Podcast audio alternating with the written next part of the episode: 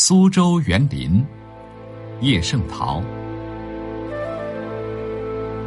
苏州园林据说有一百多处，我到过的不过十多处。其他地方的园林我也到过一些。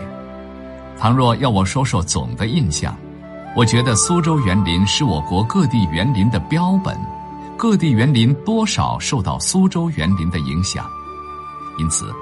谁如果要鉴赏我国的园林，苏州园林就不该错过。设计者和匠师们因地制宜，自出心裁，修建成功的园林当然各个不同。可是苏州各个园林在不同之中有个共同点，似乎设计者和匠师们一致追求的是，务必使游览者无论站在哪个点上。眼前总是一幅完美的图画。为了达到这个目的，他们讲究亭台轩榭的布局，讲究假山池沼的配合，讲究花草树木的映衬，讲究近景远景的层次。总之，一切都要为构成完美的图画而存在，绝不容许有欠美伤美的败笔。他们唯愿游览者得到如在图画中的实感，而他们的成绩实现了他们的愿望。游览者来到园里，没有一个不心里想着、口头说着如在图画中的。我国的建筑，从古代的宫殿到近代的一般住房，绝大部分是对称的，左边怎么样，右边也怎么样。苏州园林可绝不讲究对称，好像故意避免似的。东边有了一个亭子或者一道回廊，西边绝不会来一个同样的亭子或者一道同样的回廊。这是为什么？我想，用图画来比方，对称的建筑是图案画，不是美术画，而园林是美术画，美术画要求自然之趣。是不讲究对称的。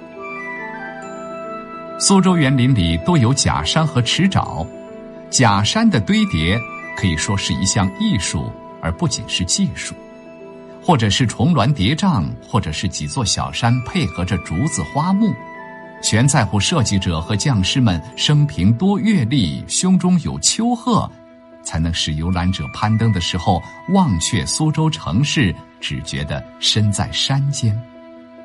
至于池沼，大多引用活水；有些园林池沼宽敞，就把池沼作为全园的中心，其他景物配合着布置。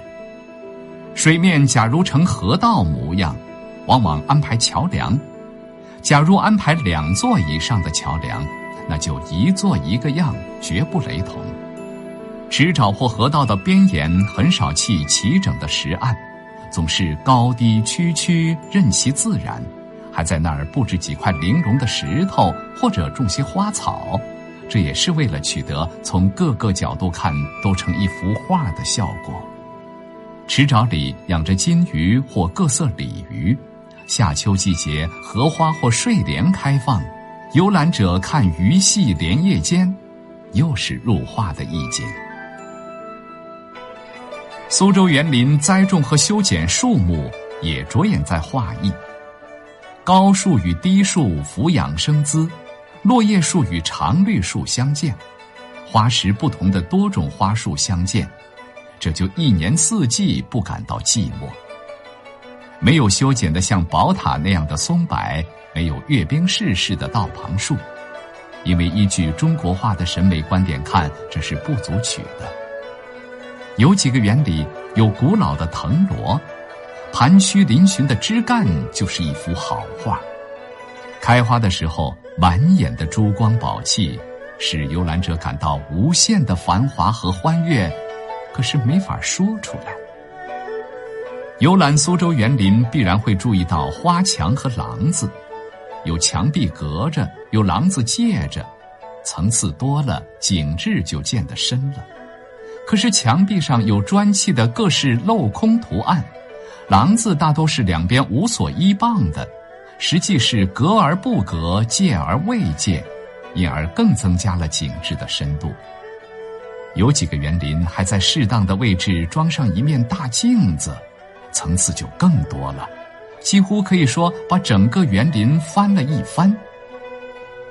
游览者必然也不会忽略另外一点，就是苏州园林在每个角落都注意图画美，街气旁边栽几丛书带草，墙上蔓延着爬山虎或者蔷薇木香。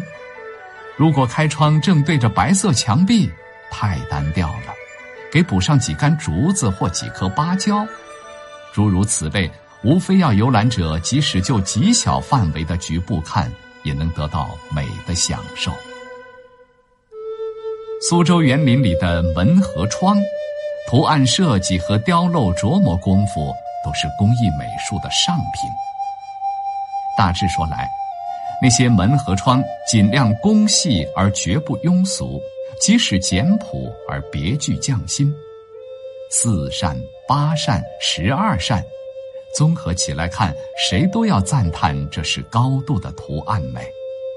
摄影家挺喜欢这些门和窗，他们斟酌着光和影，摄成称心满意的照片。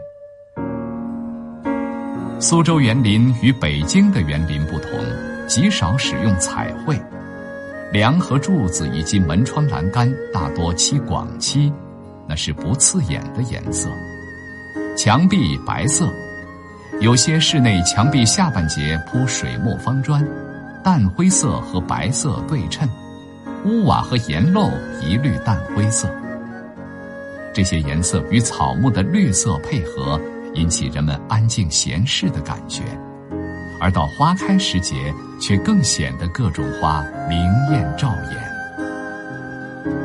可以说的当然不止以上写的这些，这里不再多写了。